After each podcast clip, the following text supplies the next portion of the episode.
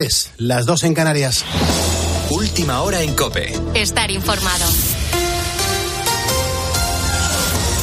La mesa del Congreso pone de límite el 7 de marzo para que PSOE y Junts lleguen a un acuerdo sobre la amnistía. Juan Andrés Ruber, buenas noches. Hola Pulpo, ¿qué tal? Muy buenas noches. Saludos a todos los ponedores de calles. La prórroga para la negociación de la amnistía en la mesa de la Cámara Baja ha contado con los votos de los socialistas y de su socio minoritario en el gobierno, Sumar.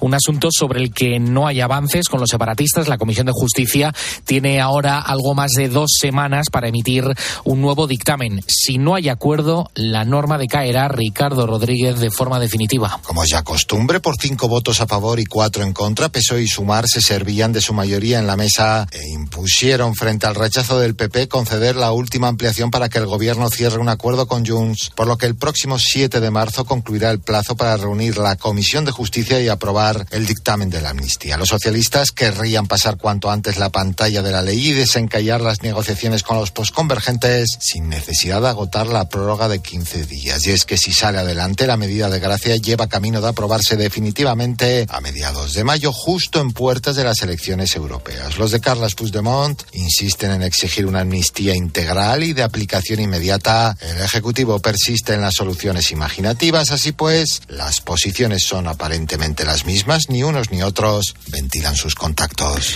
El ministro del Interior, Fernando Grande Marlasca, va a ser reprobado una vez más, eh, esta vez en el Senado, a petición del Partido Popular. Su papel en el caso de los dos guardias civiles asesinados en Barbate, Cádiz, también será asunto de debate en la sesión de control. Maribel Sánchez. Es el ministro que acumula más solicitudes de reprobación y esta será la segunda que contará con los votos necesarios para salir adelante. Y es que los senadores del PP piden la dimisión de Marlasca por lo que llaman el vil asesinato de dos agentes de la Guardia Civil en Barbate y la confirmación de que el gobierno de Sánchez lleva demasiado tiempo evitando este grave problema. Le echan en cara su nefasta gestión al haber desmantelado la unidad de élite que trabajaba contra el comercio ilegal de estupefacientes y piden que explique por qué recibieron instrucciones los guardias civiles para no acudir al minuto de silencio en memoria de sus propios compañeros asesinados. Toda una cascada con 15 acusaciones que el ministro de Interior no está dispuesto a escuchar porque ni siquiera acudirá a la Cámara Alta. Rusia ha acusado de traidor al piloto que desertó a Ucrania y que ha sido asesinado en España. Literalmente, el jefe del servicio de espionaje ha dicho que es un traidor criminal que se convirtió en un cadáver moral en el momento en el que planteó su sucio y terrible crimen. Maxim Kuzminov, así se llamaba, escapó con su helicóptero de combate y desde entonces Ucrania le estaba protegiendo. Vivía en Villa Joyosa, en la provincia de Alicante, y hace unos días fue encontrado muerto en el garaje de su casa. Tenía varios disparos y sus asesinos pasaron por encima de él con el coche. Con la fuerza de ABC. Cope, estar informado. Estados Unidos veta una resolución de la ONU por tercera vez para un alto el fuego en Gaza, en Oriente Próximo. Washington dice que se pondrían en peligro unas negociaciones de paz, Anaquilev, que están siendo muy delicadas. La resolución que había sido presentada por Argelia ha contado con 13 votos a favor, la abstención de Reino Unido y la negativa de Estados Unidos. Ese no de los norteamericanos ha impedido que el trámite siga adelante. La embajadora estadounidense Linda Thomas Greenfield ha justificado su voto alegando que pone en peligro las negociaciones en curso para conseguir una tregua y la liberación de rehenes israelíes. Además, ha avanzado que Estados Unidos está trabajando en una propuesta propia que cumpla con esas condiciones. Sin embargo, y como han podido saber fuentes estadounidenses, aún no hay fecha para someter esta propuesta a votación. Desde que comenzase la guerra en Gaza, Estados Unidos ha vetado ya tres resoluciones para pedir el alto en fuego en Gaza, última presentada por Argelia y las anteriores propuestas por Brasil y los Emiratos Árabes. Las respuestas a este último veto no se han hecho esperar. Uno de los que han expresado su malestar ha sido el representante de Palestina en Naciones Unidas, Riyad Mansour. Ha lamentado la decisión tomada por Estados Unidos y ha dicho que este veto da carta blanca a Israel para seguir matando de forma impune. Gracias, Ana. Las tres y cuatro minutos de la madrugada, una hora menos en Canarias. Estas son las noticias más destacadas a esta hora. Seguimos poniendo las calles con Carlos Moreno, el pulpo. Cope, estar informado.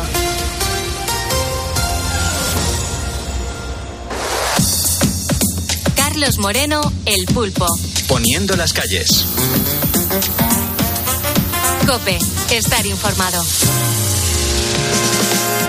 Estar informado, estar informando, estar acompañado y estar acompañando a mucha gente que escucha la radio de madrugada. Gracias por elegirnos. Yo soy Carlos Moreno el Pulpo. Te doy las buenas noches y las gracias también a ti, Juan Andrés Ruber, por actualizarnos la información. Nosotros, nuestra obligación es seguir navegando con el objetivo de llegar al puerto de las 6 de la mañana que comanda Carlos Herrera, pero antes habrá que darle la del pulpo, pero faltan todavía un montón de horas. Eso sí, hasta ese momento vamos a estar contándote y acompañándote con un montón de historias. En esta hora de 3 a 4, vea a los ponedores qué les vamos a ofrecer. Buenas noches. Muy buenas noches, Pulpo. Pues vamos a viajar hasta Teba, una pequeña localidad de la provincia de Málaga. Allí durante muchos años fue una zona en la que se vivió de la industria textil, pero llegó la crisis, la globalización y la mayoría de los negocios de este sector eh, cerró. Pues bien, hace unos meses los habitantes de la ciudad, de la localidad, han vivido con alegría que una empresa de este ámbito haya vuelto a Teba para instalar allí un taller de costura, con lo que esto está suponiendo para el empleo ahora en, en esa zona. Qué bien. Y como cada miércoles, pues también vamos a entrar en la consulta con nuestro doctor, con Darío Fernández. Hoy nos va a hablar de una enfermedad que, mira, creíamos desaparecida en nuestro país, completamente erradicada, pero ha regresado. Hablamos de la tosferina. Uf, uf, uf. Bueno, habrá que hacerle un montón de preguntas para alertar y para mm, darle un montón de consejos a la audiencia. Regresa la tosferina y a ver el doctor Darío Fernández que nos cuenta en los próximos minutos. Son las 3 y 6, las 2 y 6 en Canarias. El teléfono del estudio es gratuito, es el 950 6006. Nuestro WhatsApp para notas de voz, para notas escritas, es el 662 942 605.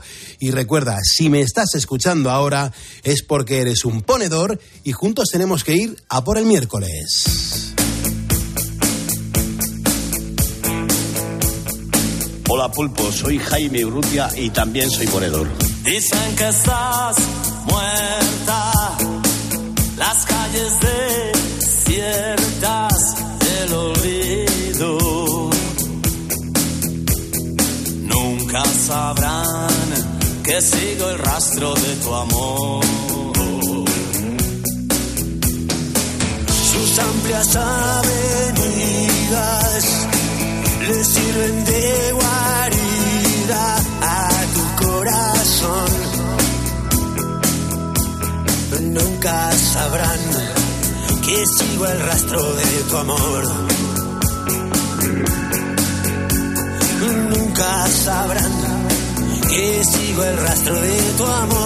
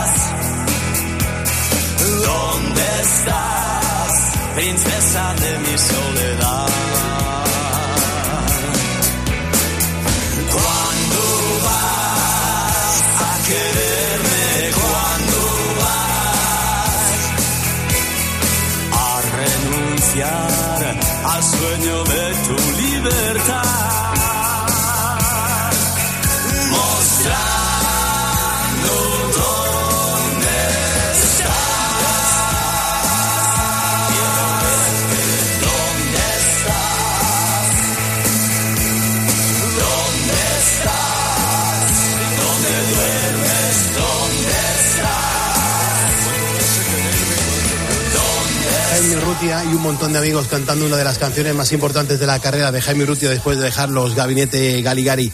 Estamos hablando de, bueno, pues de, esos productos, de, de esos mm, materiales de que, que, de que están hechos eh, los artículos que nos rodean. Y los ponedores están alertados y alertando también de, de cosas que nos encontramos muchas veces incluso en nuestras propias cocinas. Eh, los ponedores se manifiestan en facebook.com barra poniendo las calles. Mira, Pedro Bernardo eh, nos cuenta que él procura reciclar, pero quiere también hacer una reflexión. Dice, ¿cuándo, ¿cuándo se reciclaba mejor? ¿Antes o ahora? Dice, cuidado que ahora estamos metidos con el tema de lo ecológico.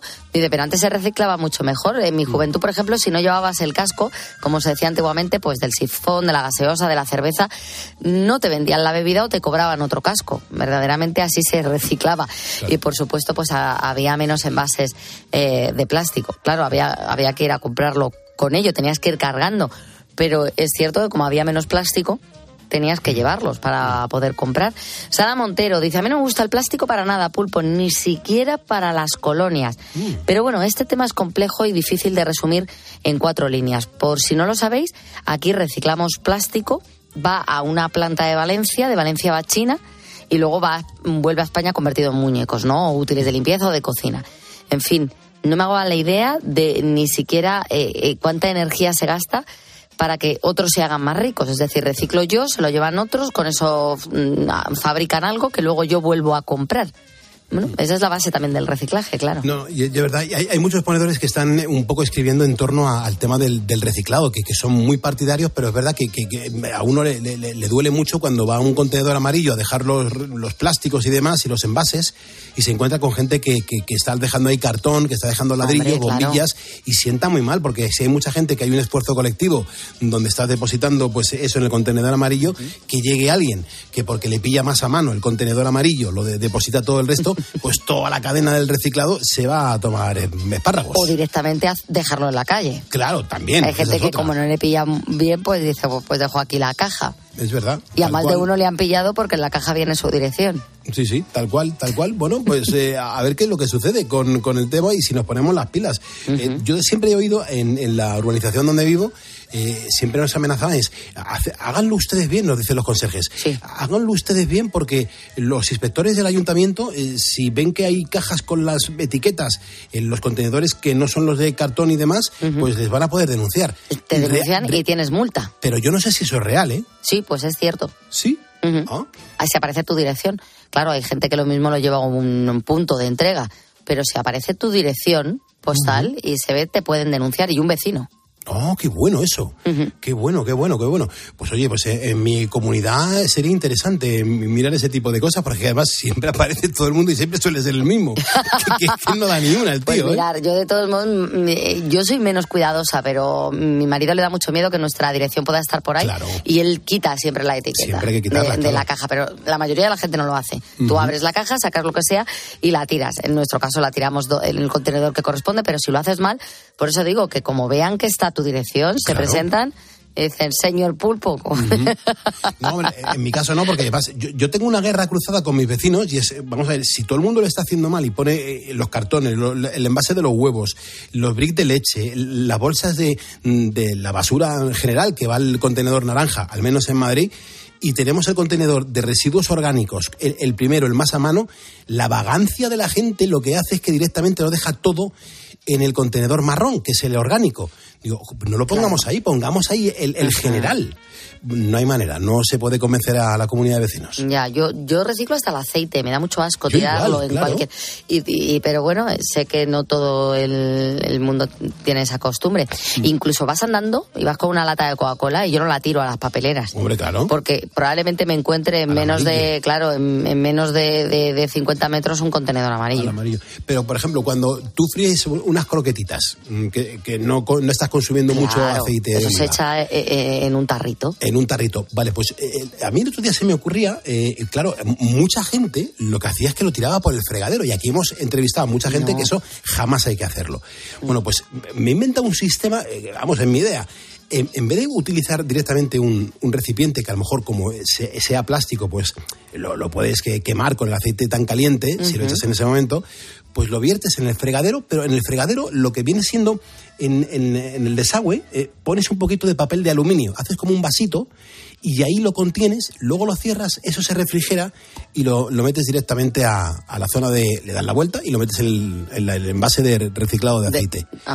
Oye, súper cómodo y súper limpio. Lo más importante es la, la limpieza que te, que te provoca. Bueno, pues mira, un truco para reciclarlo. Trucos a las tres y cuarto. truco o trato, es un truco para reciclarlo. Oye, cuéntanos esa historia de Teba que nos va a gustar muchísimo, Vea. Hombre, es que eh, nos vamos a ir hasta esta localidad, un pueblo de la provincia de Málaga. Eh, es la Málaga rural, además. ¿eh? Unos 3.000 ve- vecinos viven allí, en este municipio del interior de la provincia. Pues imagínate, una zona tranquila, lejos del turismo de la costa y del ajetreo de la ciudad. Teba es un pueblo además muy bonito, es eh, precioso. Si algún ponedor lo ha visto, seguro que, que está de acuerdo con nosotros.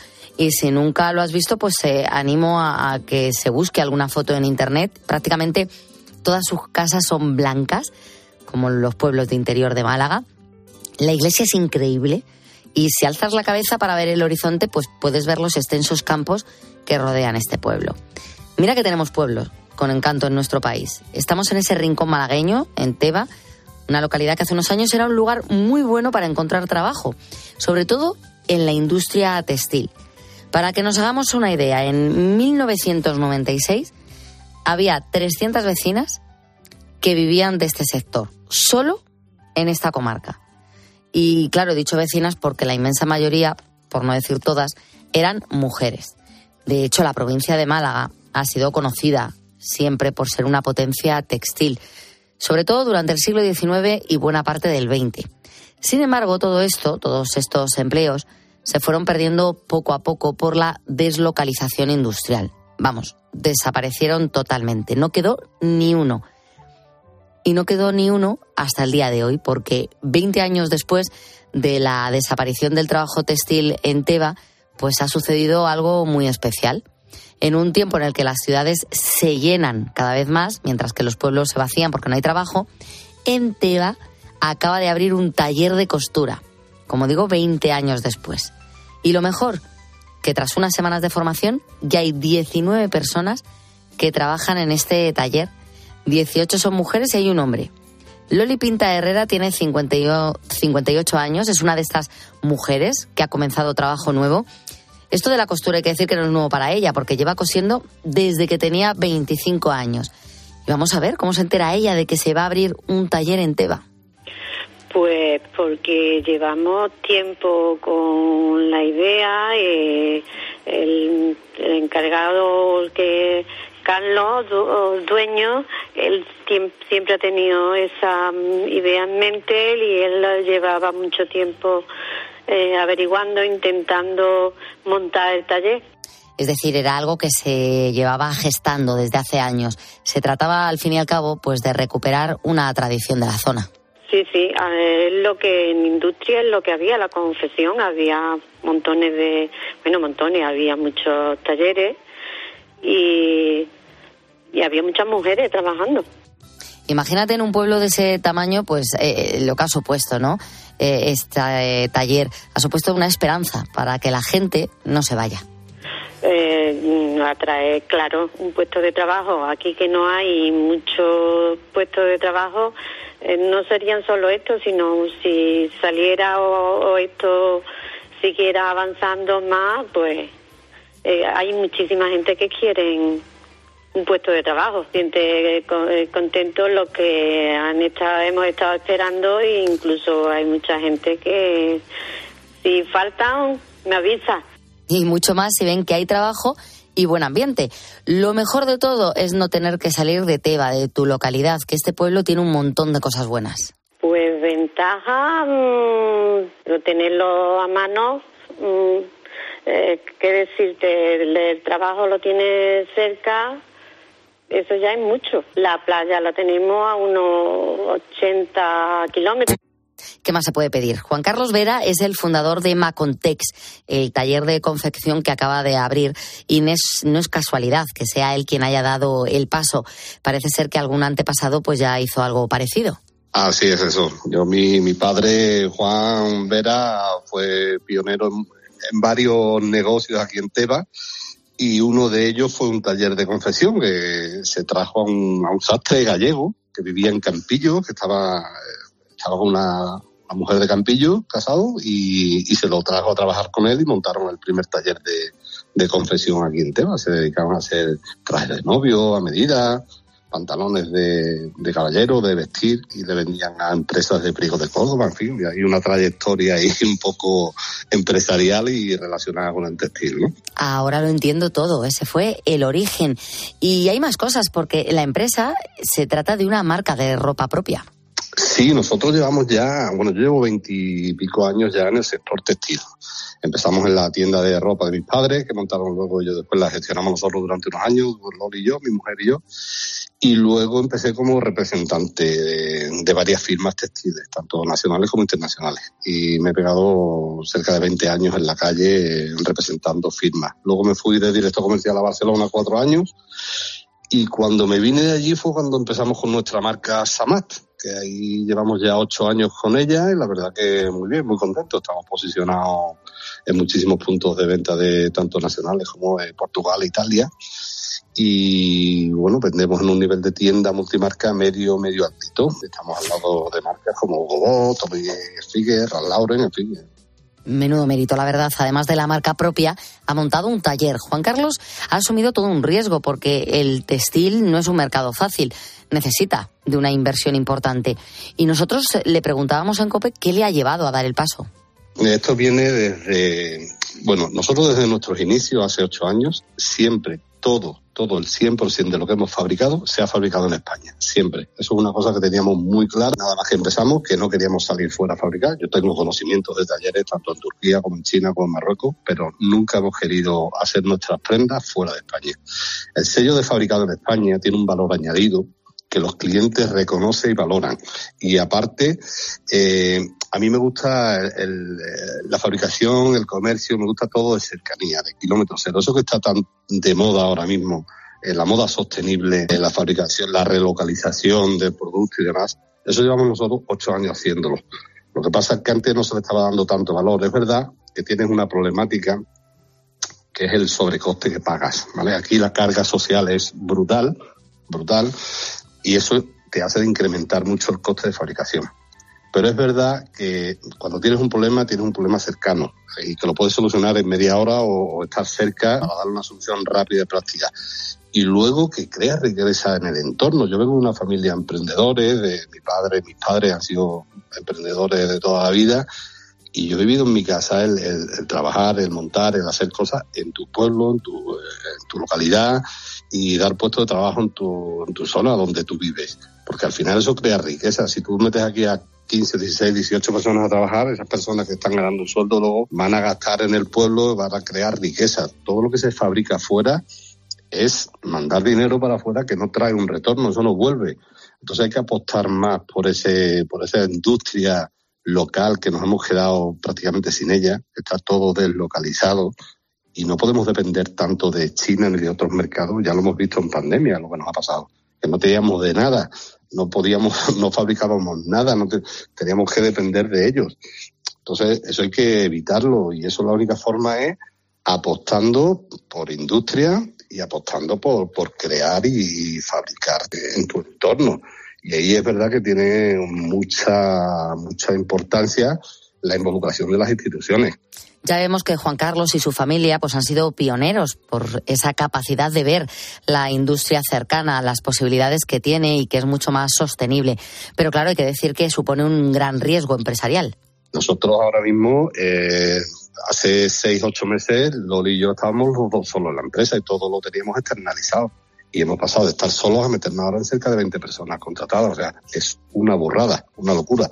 Es, el riesgo es brutal y nos jugamos muchísimo, pero también confiamos en que las personas están súper ilusionadas.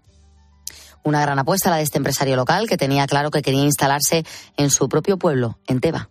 Sí, lo teníamos claro. A ver, aquí hay mucha cultura de la confesión, hay mucha cultura y es verdad que las personas que saben coser ya tienen una edad un poco avanzada y es importantísimo lo que vamos y estamos haciendo ya, que es el, el formar a gente joven. Nosotros el taller va a ser de, confección y de formación.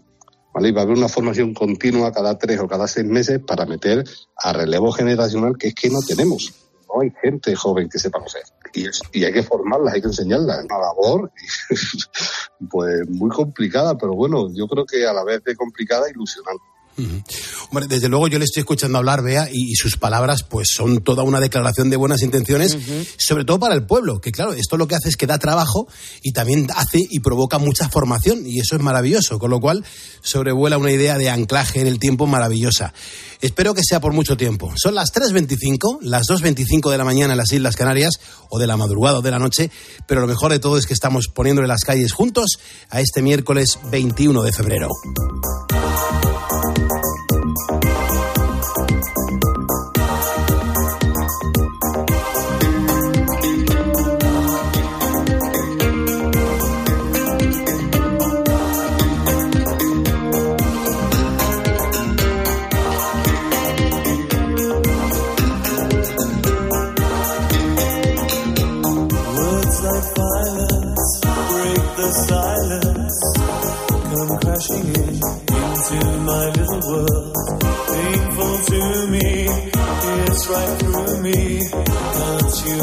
Understand?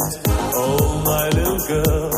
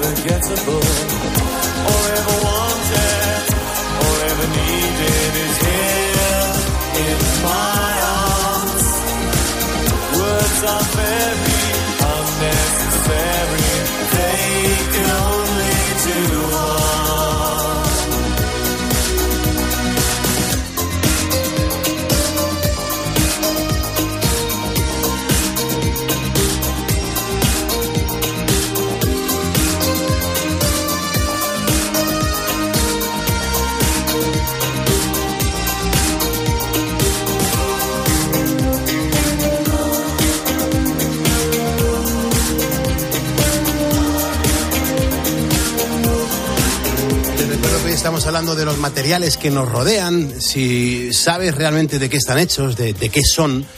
Algunos es verdad que durante un montón de años nos han estado haciendo cierto daño en la sociedad y otros pues como que no son muy recomendables. Y también te estamos preguntando si reciclas, si eres un ponedor de los que recicla, si prefieres por ejemplo beber el agua directamente de- del grifo eh, en un vaso o te lo metes en una botella de cristal y te llevas el agua a cualquier mm, habitación, en, a cualquier viaje o directamente bebes agua embotellada en, plástico. Hay un montón de mensajes, vea, los ponedores nos están escribiendo en facebook.com barra poniendo las calles. ¿Qué está contando la audiencia? Pues mira, Conchi dice, yo llevo años reciclando, separo tapones y tapas de plástico que llevo a la iglesia y me cogen todas las bolsas que llevo. También separo el cristal, eh, los plásticos, los tetrabric, la basura orgánica, el papel y el cartón. Si salimos a cualquier parte, a parques o ríos, yo siempre llevo bolsas y cuando nos venimos, pues hago la separación en los contenedores y si vamos en el coche, nunca tiramos nada por las ventanillas. Todos estamos muy concienciados de reciclar en casa, los niños también. Hay que tener sentido común y saber no dañar nuestro mundo donde vivimos. Qué importante es esto, porque hay veces que reciclas en casa, pero luego sales a comer a, a un parque, ¿no? O, a o a- o al campo, y si no llevas bolsas, dejas allí todo. Sí, sí, sí. y sí, eso bueno, es horrible. Hay veces sí, que yo he llegado y he dicho, pero ¿cómo ha dejado eh, eh, esta gente aquí esto? Yo he visto algunas situaciones algún día, vea, en, en el parking de un, de un supermercado, eh, bajarse una familia y delante de los hijos, eh, mira, no, no quiero decir ni, ni si el hombre o la mujer, para, para no crear conflicto, pero eh, sí que he visto a, a uno de los progenitores vaciar un cenicero de colillas favor, en el propio eh, estacionamiento subterráneo, ojo, eh, subterráneo de una superficie comercial. Qué cerdada. Delante de los hijos. O sea, eh, es una cerrada que lo hagas, pero que encima que, que te puedan ver tus hijos, ¿tú con- le vas a decir el día de mañana que tu hijo no puede hacer eso? Eso decíamos en el parque, cuando íbamos, cuando los niños eran más pequeños, íbamos al parque, yo veía mucho lo del tema del tetrabric, llevar al niño el zumo, ¿no? En el te- y el, el niño dejarlo en el banco y cuando se levantaba el padre-madre, mm, dejar el, en el banco. Que exactamente había una papelera, los parques sí. están rodeados de papeleras, tienen sí. una por esquina, si es un cuadrado. Eh, la tendría exactamente a dos metros, pero dejar el. O sea, deja, tú ¿no? cuando llegas a sentarte al banco hay un tetrabric. Claro.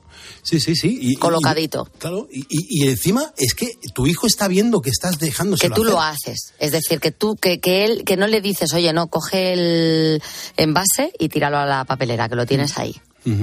Bueno, pues mira, son, son normas de conducta y es verdad. Y hoy estamos hablando un poco de si reciclamos o no reciclamos y de qué manera. A mí me encantaría que, que- que la gente que quisiese participar en el día de hoy, pues lo pudiese hacer a través de facebook.com barra poniendo las calles o a través del teléfono directo de este estudio, que es gratuito, el 950 6006. Diego, ¿cómo estás? ¿Tú qué haces despierto a las 3.31 de la mañana? Diego, buena, buenas noches, buenos Buenas días. noches, Pulpo. Buenas noches a todo el equipo. Buenas y a noches. todas las personas que nos escuchan, a todos los ponedores. Qué grande, Diego. ¿Dónde estás y por qué estás despierto? Mira, yo soy malagueño, trabajo aquí en Málaga en la recogida selectiva de, de basura. Yo soy el que recoge los contenedores que la gente va reciclando. Bien, bien, bien. ¿Y cómo lo hacen ahí en Málaga, por lo menos lo que tú recoges? Bueno, aquí relativamente, de unos años para acá se nota bastante. Vamos, esto hace unos años no era ni, ni punto de comparación con lo que hay ahora. Ahora hay contenedores puestos por todos lados, de papel, de envase, de orgánica y últimamente los marrones de orgánico puro. Sí, sí, que sí. esos son los que más le está costando a la gente porque llevan relativamente poco tiempo y prácticamente echan lo mismo que los orgánicos normales. Y no es así. Claro, pero Diego, fíjate, dices y dices muy bien porque tú eres el experto en esto, desde luego, no yo. Pero la gente todavía no sabe muy bien que el marrón corresponde al orgánico, es decir, por ejemplo, a la piel de un melocotón, al hueso, a una chirimoya, a unas patatas fritas, a lo que te ha sobrado, a los huesos de un cocido. La, la gente todavía no sabe que eso es para eso. No, todavía no, no hay conciencia en eso. Ya, ya, ya, ya. Yo creo que ser relativamente corto el espacio en que se han implantado, pues tendrán que ir poco a poco acostum- acostumbrándose, pero también veo que había que hacer más más campañas de concienciación porque verdaderamente nosotros que lo estamos recogiendo digo es una lástima porque recoge prácticamente lo mismo y en cuanto al reciclaje sí os digo que sí se hace ¿eh? o sea los contenedores no se recogen y se mezclan y se echan al vertedero y ya está. Nosotros tenemos una planta de reciclaje aquí en Málaga, que es muy, muy completa. Eh, los envases van a un lado, el orgánico va al otro, el orgánico puro va en otro sentido, y lo- los cartones van a una planta independiente y, y así van todos los reciclajes. O sea, que, que, que- reciclen, que, que la verdad que llega a su sitio. Qué bien, Diego. Escúchame una cosa, y, de todos estos contenedores, cu- ¿cuál crees que es el que nos viene mejor un poco para que es lo que la cadena global del, del reciclado eh, nos podemos aprovechar la, sociedad? ¿Cuál, cuál es el más importante? Quizá eh, fomentar el, el orgánico, separar bien el plástico, fijarnos eh, el contenedor del, del papel y del cartón por un lado. Para ti, ¿cuál es el más importante? Hombre, el papel y el envase es súper importante porque son también residuos que tardan más en degradarse. Eso, estoy hablando del envase, el cartón se puede aprovechar perfectamente y ya te digo, el vidrio también son, son materiales que cuesta mucho de, de que se descomponga, entonces pues eso la verdad que hace más daño a la naturaleza. Ahí tendríamos que atacar más a la gente en saber diferenciarlo y saber reciclarlo en condiciones. Diego, ¿y, y qué es lo que pasa cuando en un contenedor marrón mm, de los orgánicos eh, se encuentran, pues, no, no sé, os, os encontráis, mejor dicho. Las personas eh, que os dedicáis a, a separar, os encontráis cartones, bombillas, eh, un trozo de escayola. ¿Qué, qué sucede? ¿Cómo, cómo se detiene eh, ese sistema de, de reciclado? Nosotros en la planta, nosotros ya te digo, vaciamos en unos fosos, Sí. eh, hay un pulpo que va cogiendo eso, lo va echando en unas cadenas y hay un personal que tenemos arriba en la planta, Sí, que hay personal que es un trabajo, la verdad, que duro, desde porque luego. ellos son los encargados de todo lo que no hacemos nosotros, lo intentan hacer ellos y va- tienen allí unas cajas, van echando las diferentes cosas que no están bien bien puestas, pues la van echando el plástico en unas cajas, lo otro en otro, y lo- ellos van intentando de, de reciclar todo eso que nos llegue. Pero ah, va sin en la planta de reciclaje, vamos. Ya, ya, ya. Y, y, Diego, tú ahora mismo, ¿dónde te encuentras? ¿Dónde estás? Pues estoy junto a la comisaría provincial de, la nacional aquí de Málaga, parado, porque soy conductor y no, no voy a ir conduciendo. el pulpo no, no nos vayamos a pillar los dedos. y te digo una cosa, te hago la competencia, porque tú eres el pulpo, yo soy el búho. Muy bien, muy bien. Pero siempre estamos vinculados con la madrugada, ¿eh? Sí, sí. Yo llevo 24 años de noche. Tenemos un grupo de WhatsApp, precisamente nos llamamos los Bulls. Me pego una pecha de reír y digo, es que es verdad que no vienen al, pelo, no viene el nombre, ¿sabes? Es verdad. ¿Te has habituado a vivir en la madrugada o qué? Sí, sí. Al principio era por el tema de trabajo, me hicieron conductor, nos pasaron de noche nada más haciendo conductor y, y ya tenga, al tener las niñas chiquitillas, mi mujer trabajando, pues teníamos que compaginar de alguna manera y era la única manera de no depender de nadie. Y, y ya la verdad que me he acostumbrado. Qué barbaridad. Diego, ¿y tienes, estás trabajando allí en Málaga con, con muchas más personas como tú? ¿Tienes muchos compañeros ahora en, en la recogida selectiva de basuras? De noche vemos muchísima gente trabajando. Sí, ¿verdad? Muy, muy competente la mayoría. Sí. Todos mis compañeros de barrenderos, de conductores. Yo soy conductor y salimos todos allí de, de los Ruices, pero hay personal de Cuba, barrenderos, recogiendo muebles. Vamos, por la noche Málaga está mm, copada por nosotros, vamos. Nosotros los taxistas y los de V. Eh, Es verdad, pero escúchame, eh, yo que conozco bien Málaga, eh, hay que reconocer que Málaga es una ciudad que se ha convertido en una ciudad muy limpia. Yo estoy muy contento. Es verdad que el centro de Málaga se cuida muchísimo. Málaga está preciosa, vamos, Claro, vamos, todos los que hayáis venido últimamente, Málaga está preciosa. En unos Sí, años ha, ha pegado un cambio No brutal. tiene nada que ver la Málaga de ahora con la, de con la Málaga de hace 20 años. No, yo cuando empecé a trabajar, Torremolino todavía pertenecía a Málaga.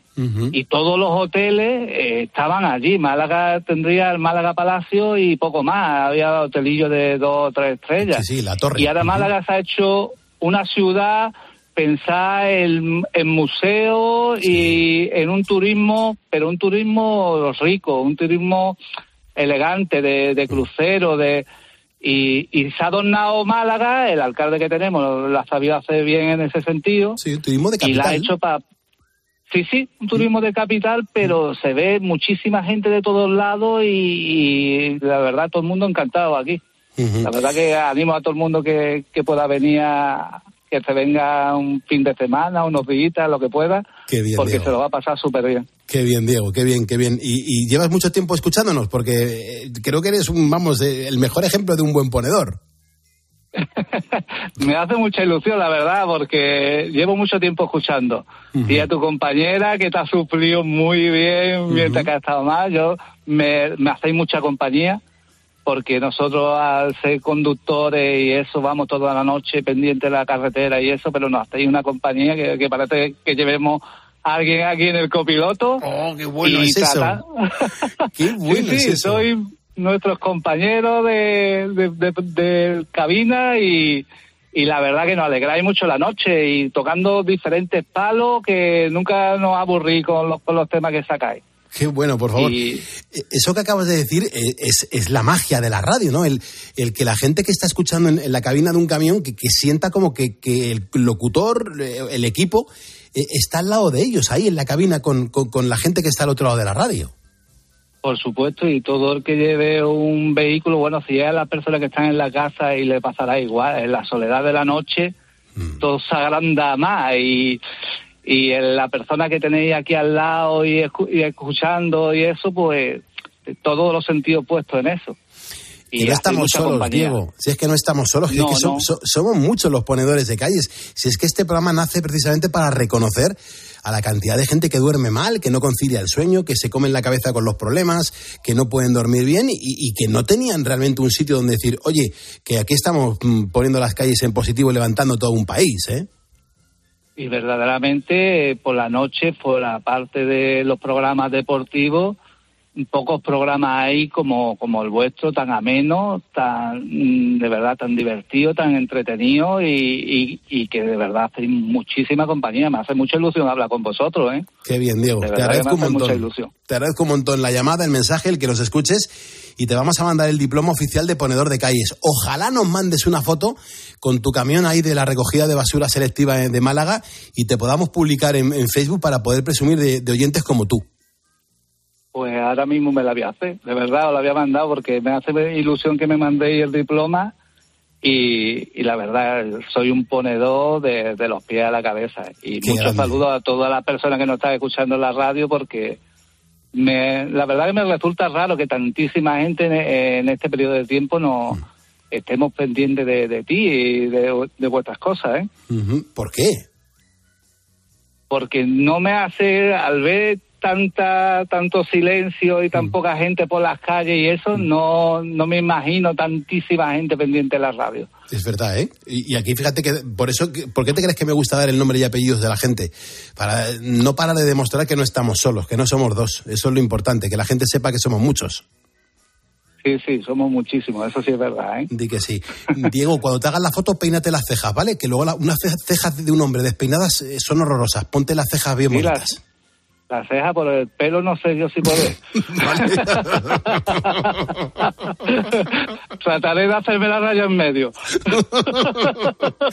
Deseando estoy recibir la foto. Ahora, ahora nos la mandas. Ahora Cristina te dice cómo lo puedes hacer. Cuídate mucho y muchísimas gracias, Diego, por ser un ponedor.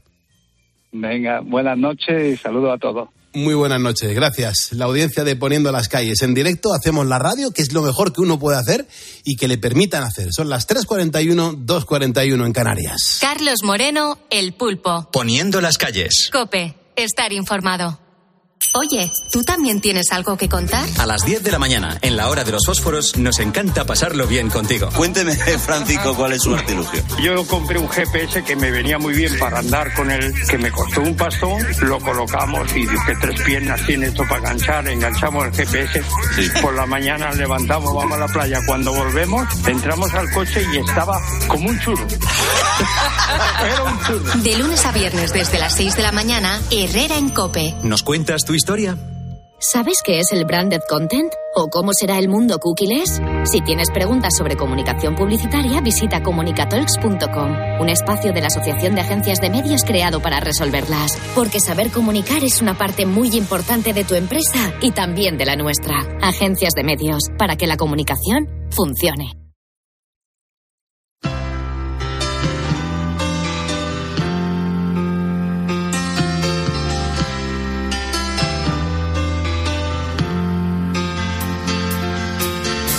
Seguimos en la cadena COPE y seguimos poniendo las calles en esta madrugada. Yo soy Carlos Moreno el Pulpo. Gracias por escuchar la radio y gracias por estar aquí en tu casa, en la cadena COPE.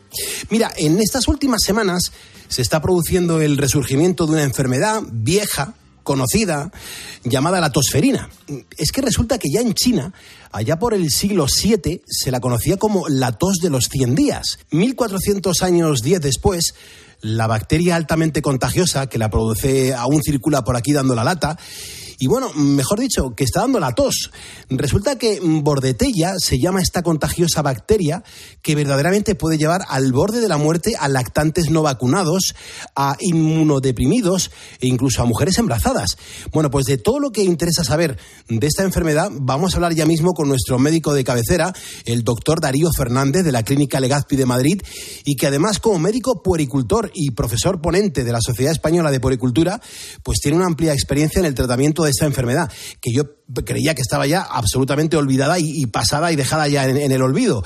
Doctor Darío Fernández, buenas noches. Buenas madrugadas que digo yo que de dónde viene el nombre de la tosferina. Yo pensaba que eso estaba absolutamente erradicado. No, no, no está erradicado. Está en formato de epidemia sostenida cada tres o cinco años por aquí, por España. Y, bueno, pues como tú bien, bien has dicho, es una enfermedad muy antigua y su nombre viene del latín, tusis eh, ferina, de tos de las fieras, como una tos perruna, una tos persistente que pues ya se describía en China como la tos de 100 días y que aquellos niños que te decía que tenían esta tos más de 100 días y la espalda fría, pues dos de cada diez solamente se salvaban. Y esta, esta enfermedad ya vieja conocida en el siglo XVI ya se describió como una tos en quintas, en accesos, eh, unos accesos paroxísticos de tos. Y, pero mm, eh, se la llamó, se llama mm, la, bacteria la bordetela, eh, mm, pertussis, porque fue descrita por Jules Bordet en el 1906, hace muy poco tiempo, a raíz de, de un hijo suyo de seis años que tenía una tos persistente, aisló ahí en las secreciones esta bacteria, la bordetela, y luego ya en el año 1925 se eh, fabricó la primera vacuna y desde el año 1942 ya se viene administrando eh, de una manera conjunta con la, con la difteria y el tétanos. Porque, doctor, si, un niño ahora, en estos días, eh, tiene tos, ¿qué síntomas, por ejemplo, nos pueden hacer sospechar que se trata de la tosferina? Pues mira, si es una tos y estamos en brote epidémico, como estamos ahora, y es una tos que dura más de dos semanas, una tos paroxística, mm, repentina, que va luego seguida de acceso de tos y después de una inspiración hace como un ruido larígeo, como un gallo, pues es muy sospechoso de que eso sea una tosferina. Y además el niño con estos accesos de tos, que, que tose 10 o 12 o 15 veces seguidas, se pone azulado, tiene periodos de apnea, tiene unos vómitos después de, la tos y, es un, y estamos en ese periodo de, de, epidemia, pues hay que sospechar que eso pueda ser una tosferina. Eh, ¿Tenemos conciencia un poco de cuál es la causa de la tosferina, doctor? Pues sí, ya lo sabemos, ya nos lo, nos lo dijo Jules Bordetel, Bordet en el año 1906, como te he dicho, y es una bacteria que es la Bordetella, que le pusieron en su nombre, Bordetella pertussis. Es una bacteria muy pequeñita, de las más pequeñas, de 0,5 milimicras, y que eh, está encapsulada, es inmóvil y que solamente tiene como reservorio el ser humano. ¿eh? Y está, eh, tiene una especial preferencia por el aparato respiratorio, por eso inflama ahí los bronquios y produce esa tos. ¿Y, sabemos cómo se contagia? Pues sí, lo sabemos muy bien, se contagia como enfermedad respiratoria por las gotitas que expulsamos cuando, cuando tosemos, las gotitas de fluge, y también por esas secreciones que pueden contagiar objetos que luego van las manos y a través de las manos pues eh, podemos, podemos contagiarnos manipulando esos objetos. ¿eh? O sea que estamos un poco ante el protocolo COVID, ¿no? Lo mismo. Efectivamente, el mismo, la misma, efectivamente, la misma manera de transmisión y la misma manera de, pues un poco de evitarlo también. Ya, ya, ya. ¿Y cuántos días es normal que dure aproximadamente, doctor? Bueno, pues eso depende de, de la, si está vacunado el niño, está vacunado la persona, eh, de la edad que tiene el niño, del, del logrado de, de, anticuerpos que tiene, pero tiene, como dijéramos, esta enfermedad tres periodos. Un periodo que es un periodo de incubación que dura unas dos semanas donde el niño está más o menos con un asintomático, con algo de tos, y luego después, a la partir de la segunda semana, empieza un periodo tras dos semanas que se llama periodo catarral, porque es muy fácil confundirle con un catarro, aunque ya la tos ahí empieza a ser un poco mosqueante, tanta tos, tanta tos, mucha tos, y sobre todo esos accesos que, que, tiene y que le, que le dejan al niño agotado y con ese gallo. ¿eh? Y ah, curiosamente, fíjate, no hay fiebre, es una enfermedad muy contagiosa, pero es una enfermedad sin fiebre. Y luego ya después, pues viene el periodo convulsivo, convulsivo, periodo que llamamos asfíctico, que puede durar de cuatro a seis semanas, donde los accesos de tos se incrementan, la inspiración esta ruidosa llamado gallo también se incrementan, el niño cuando tiene esa tos atropellada le dificulta mucho la respiración, estira la cara, adelanta el pecho, es una tos seca, la lengua se pone cianótico al niño, los ojos llorosos, una sensación de angustia y luego termina el pobrecito pues totalmente eh, extenuado, ¿eh? Entonces, eh, si no hay tratamiento, pues puede durar y no hay complicación grave, pues unas seis semanas si no hay tratamiento. Me está escribiendo una ponedora que se llama Isabel, que está en Villarrobledo, y dice, Pulpo, pregúntale al doctor, por favor, si esta enfermedad puede producir complicaciones graves. Sí, sí, vaya que se las puede cumplir. Eh, eh, la mira, puede producirlas a nivel de dos, de dos órganos, principalmente a nivel del pulmón, porque esta bacteria tiene una especial predilección por las vías respiratorias, por los pulmones. Entonces ahí en los cilios que hay en los bronquios, que son esos pelitos que arrastran las secreciones, ahí se adhiere por una, una proteína que se llama aderina y ahí produce una inflamación, hace que la secreción se, se retenga ahí y como complicación de eso, y además una, una linfocitosis, un, eh, es típico en estas enfermedades que hay unos linfocitos muy altos en la analítica, pues ahí se puede producir una, una complicación grave que es una neumonía secundaria por ese atascamiento de, de, las secreciones que hay ahí. Pero es que, además, estos accesos de tos, que son terribles eh, y que dejan agotado al niño, producen pequeños periodos y persistentes periodos de apnea, de, falta de oxigenación eh, en el cerebro, por una hipoxia. Y como consecuencia de eso pueden producir una complicación muy grave que es la encefalopatía por hipoxia, por hipoxemia de, la, de, de los accesos de tos. Y además de eso, bueno, pues también estos accesos de tos brutales y persistentes y tan fuertes pueden producir hasta fracturas de costilla, rotura del diafragma, hernias inguinales, hernias umbilicales, hasta prolapso rectal. Entonces, eh, sí puede tener esas complicaciones mecánicas y esas dos graves que son la neumonía y la encefalopatía. Joder, doctor, es la primera vez que desde que hemos comenzado a trabajar juntos, desde el mes de septiembre, eh, nos ponemos algo en algo tan serio y, sobre todo que me, está dando hasta angustia. Realmente, eh, ¿sabemos cómo lo tenemos que tratar para que pase cuanto antes una tosferina a una persona?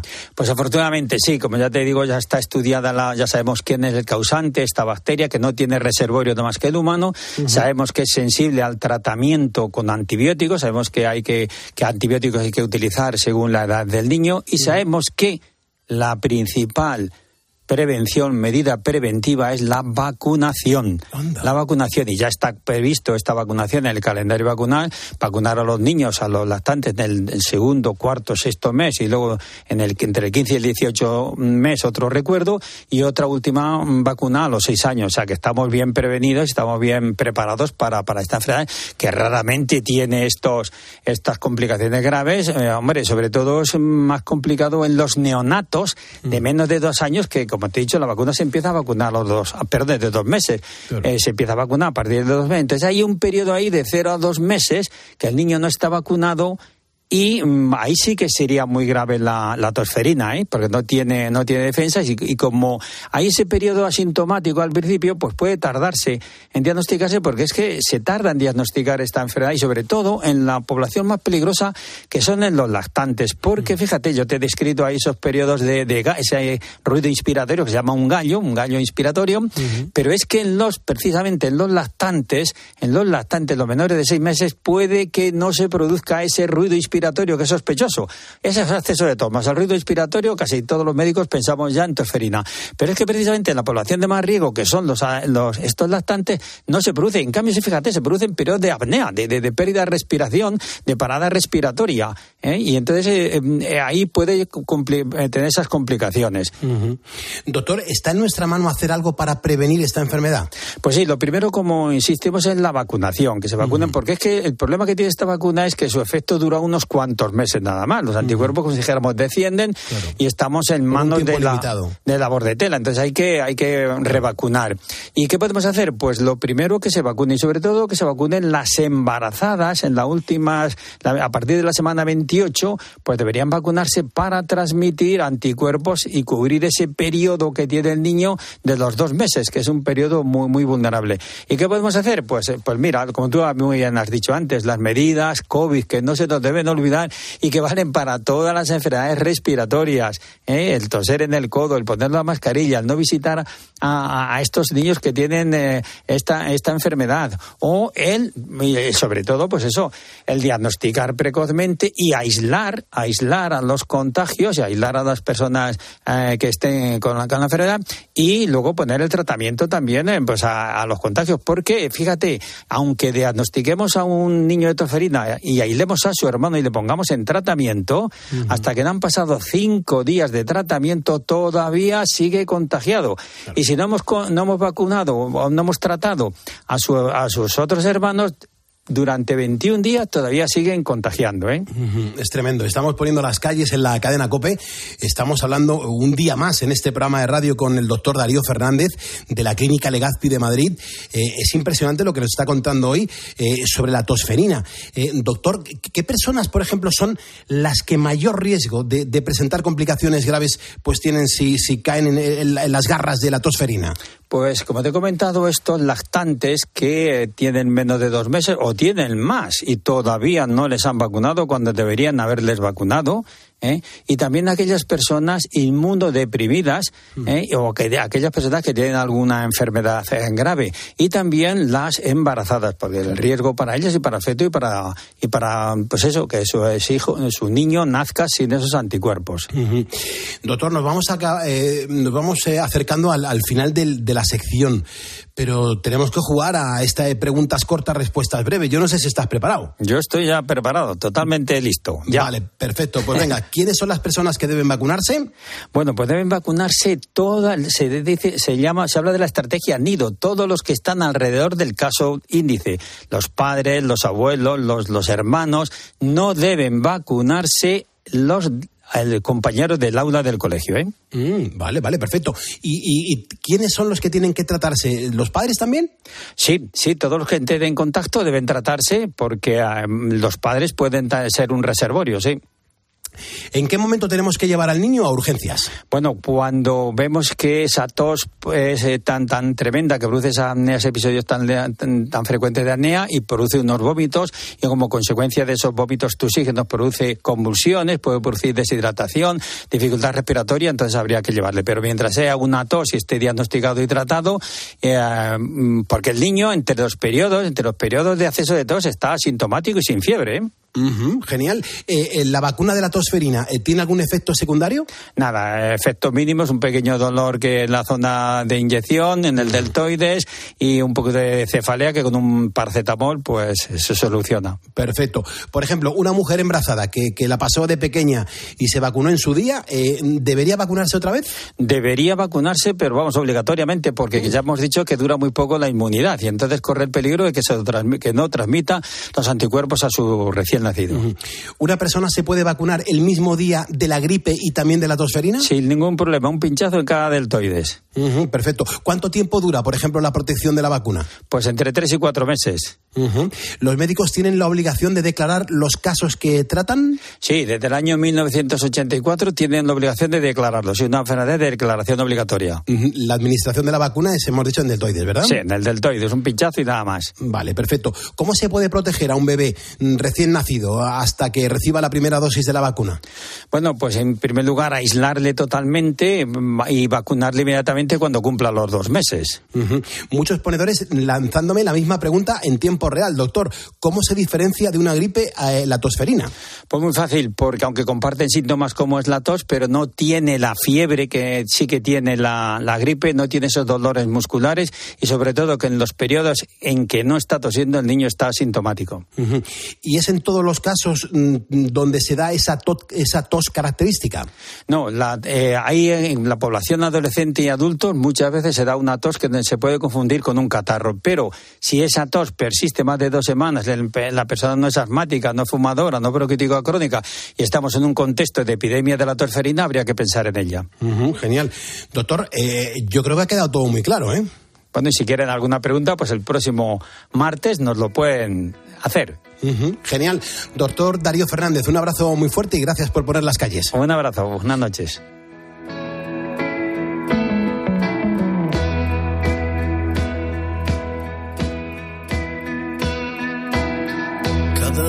Te beso me sabe a poco. Cada vez que te tengo me vuelvo loco. Y cada vez, cuando te miro, cada vez encuentro una razón para seguir viviendo. Y cada vez, cuando te miro, cada vez es como descubrir